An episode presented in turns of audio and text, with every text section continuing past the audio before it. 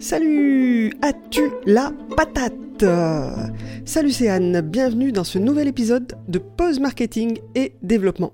Aujourd'hui, on va parler patate. Est-ce que tu as la patate? Non, c'est pas vraiment ça. La patate, la patate. Pour désigner des sous peut-être? Non plus. Euh, je vais te raconter une histoire de patate ou comment être sûr de vendre ton produit ou ton service à coup sûr.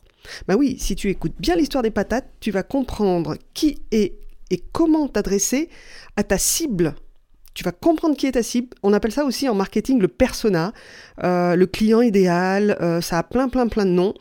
Mais en fait, une fois que tu as trouvé ton client idéal, eh ben, tu vas forcément lui faire des offres qui lui plaisent. Beaucoup de mots pour désigner une seule chose. Ça s'appelle la loi du marché. Revenons aux patates.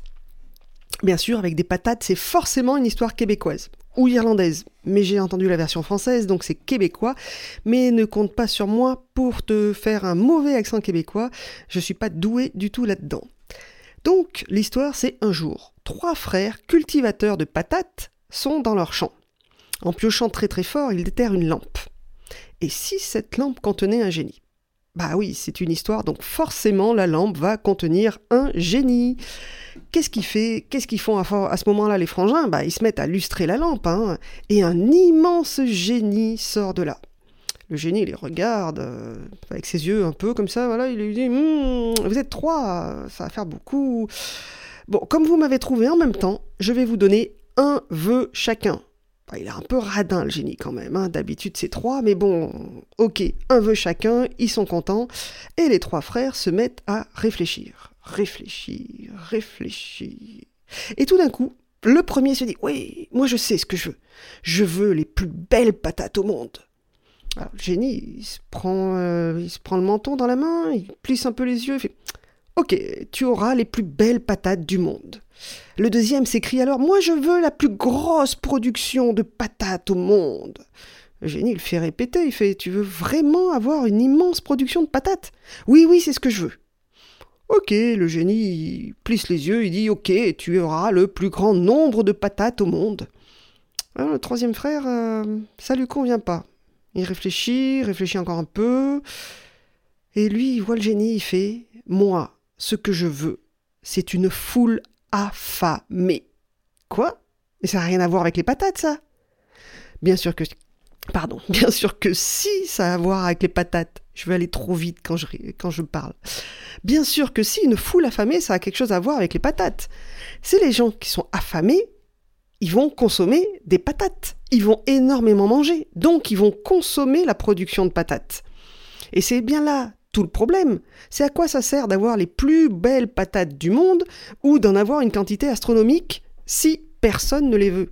Le besoin, il est là. Le besoin, il est la consommation de patates. J'ai faim, je mange des patates. Par contre, euh, où est le besoin quand on en a beaucoup ou quand le produit est beau? Alors aujourd'hui, on est dans une civilisation où on peut trouver des patates super facilement.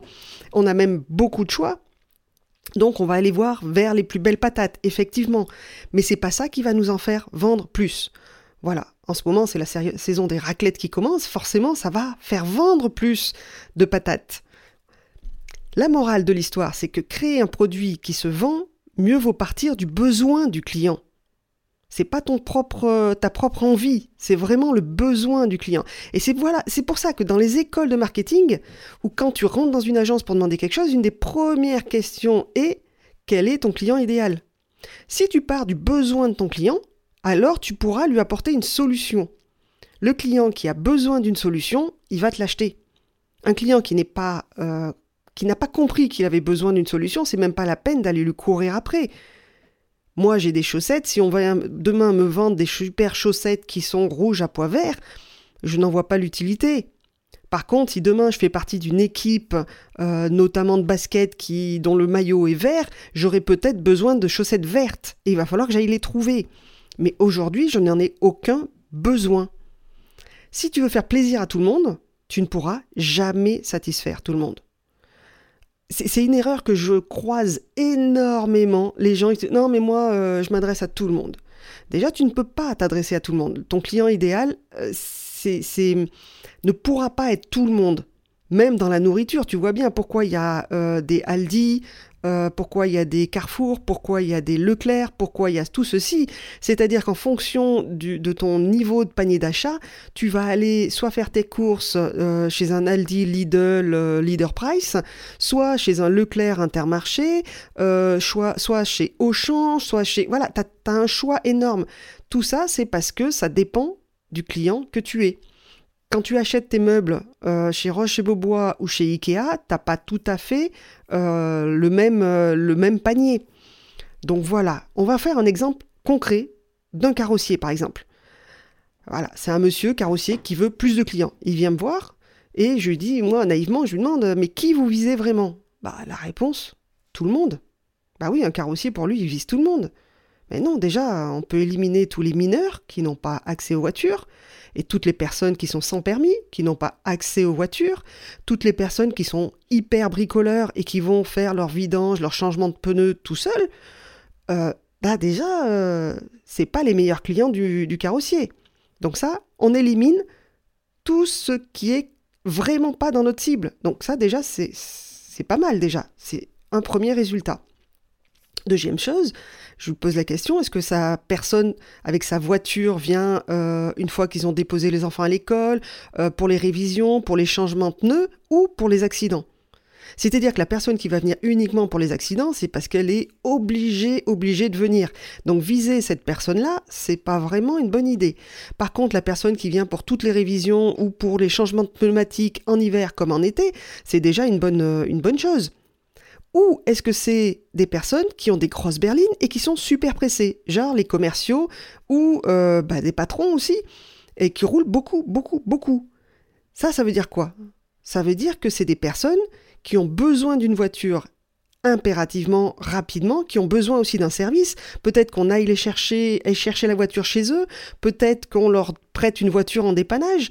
Contrairement à la première personne qui, ben, elle, elle a peut-être une heure devant elle et elle va pouvoir laisser euh, les, carrossiers ou les euh, vérifier sa voiture, faire le tour de la voiture, euh, faire des photos et tout ça.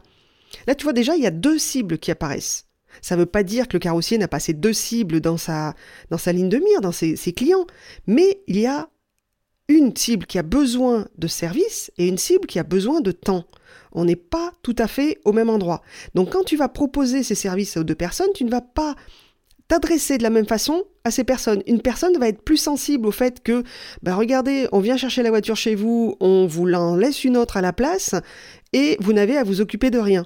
Par rapport à la deuxième personne, à qui on va peut-être parler plus du prix, euh, de la rapidité d'exécution euh, de la révision ou des voitures ou des pneus. Et donc, du coup, tu vois, on n'a pas la même chose, on va pas s'adresser à la même chose. Et pourtant, ce sont toutes des personnes qui vont dans un garage euh, ou chez un carrossier. Si tu pousses vraiment plus loin, plus loin, tu peux aussi aller chercher le prix. L'une personne, une des personnes aura euh, vraiment les moyens de se payer une voiture et un service en plus, et une autre personne, bah, au contraire, elle va peut-être se dire euh, non, moi j'ai pas pas les moyens et je vais vérifier tous les prix, je vais vérifier ainsi de suite et je vais aller vers le garagiste ou le carrossier le moins cher. Donc tu vois qu'on n'a pas du tout la même chose, c'est-à-dire que un, tu vas pouvoir, le premier, celui qui a besoin de temps, qui a besoin de service, tu vas pouvoir le fidéliser, alors que l'autre, bah non. Pourquoi tu vas lui courir après si c'est qu'une histoire de prix? Arrête de perdre ton temps. Du coup, en communication, tu vas vraiment t'adresser à deux choses différentes, à deux cibles différentes, deux personas différentes. De la même façon qu'un coach, euh, s'il est sportif, il n'accompagne pas de la même façon les gens qui sont dans l'accompagnement émotionnel, qui sont dans euh, l'industrie, qui sont des coachs. Coach aujourd'hui est un mot qui a été vidé de son sens. Donc voilà, quand tu es un caviste, suivant ton panier moyen, tu vas rentrer des bouteilles plus ou moins chères. Forcément, si ton panier moyen est de 10 euros la bouteille ou si ton panier moyen est de 25 euros la bouteille, tu vas pouvoir proposer à tes clients si ton panier moyen est à 25 euros, des bouteilles de plus en plus chères ou de plus en plus réputées. Et ça, c'est quelque chose que tu vas savoir en étudiant ton client idéal.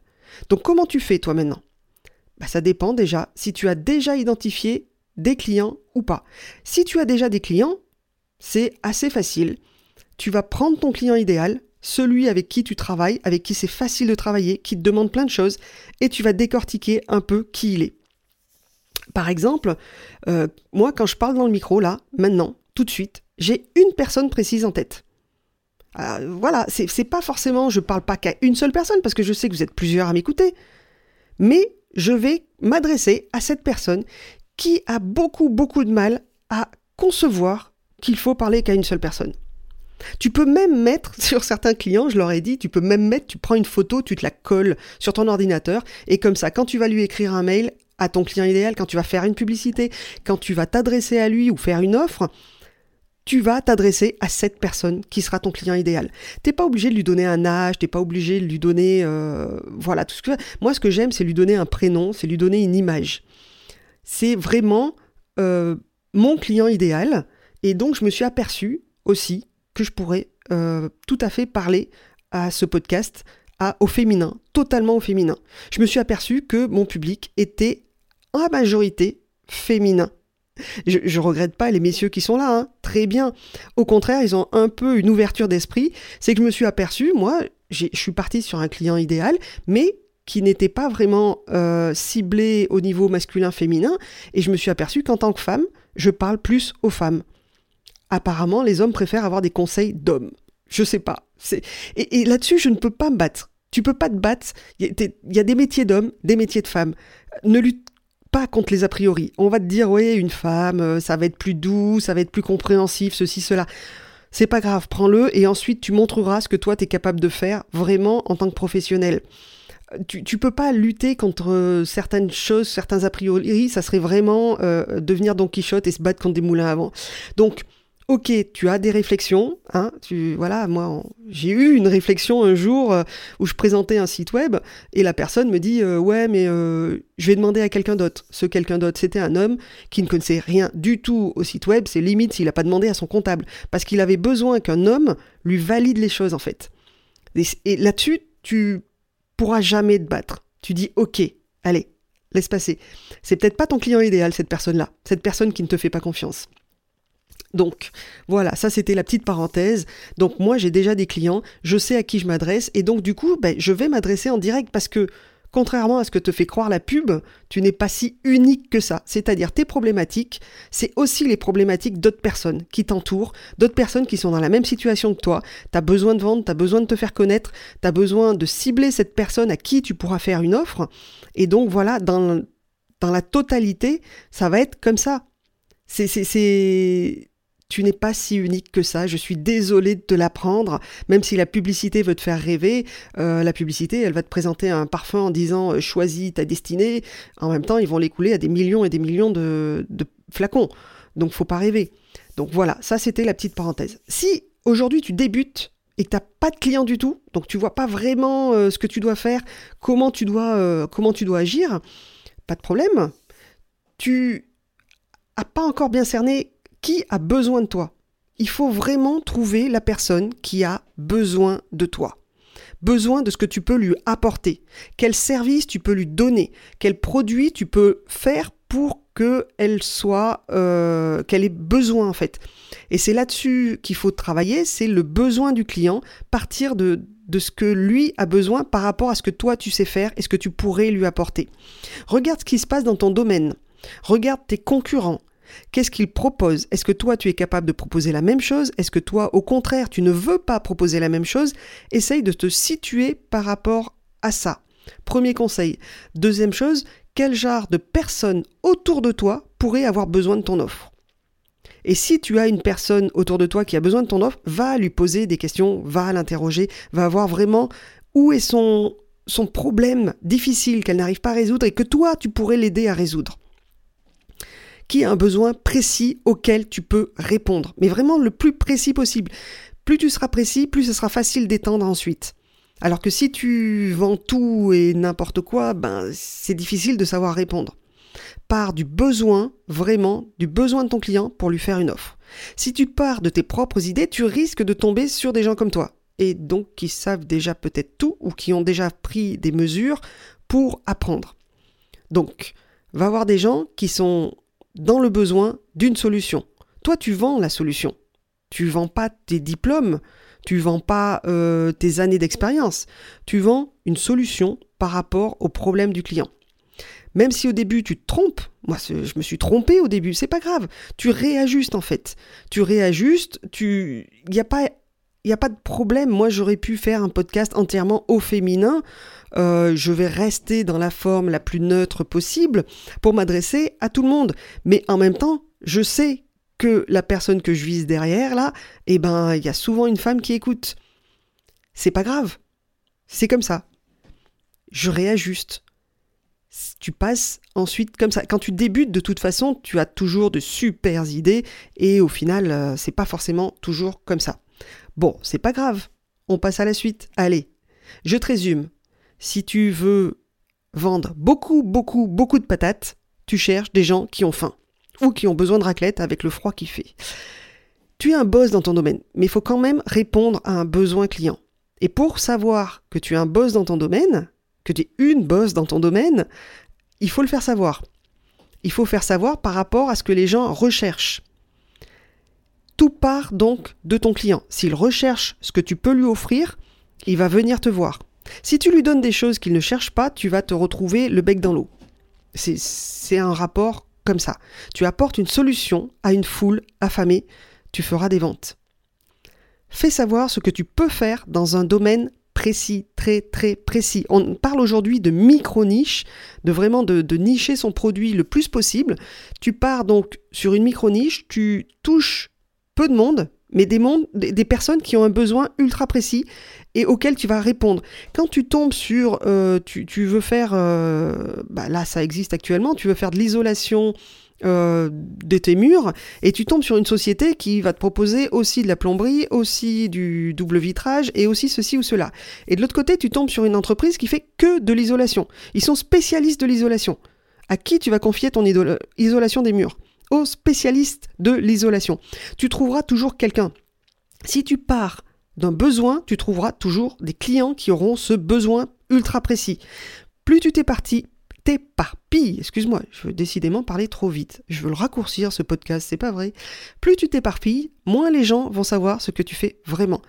Tu as un domaine d'expertise, un seul. Et joue là-dessus. Pointe là-dessus. Fais tout ce que tu peux pour montrer ce domaine d'expertise dont les gens ont besoin. Attention, hein, toujours dont les gens ont, besoin. Quand les gens te recommandent, quand les gens parlent de toi, ils disent quoi?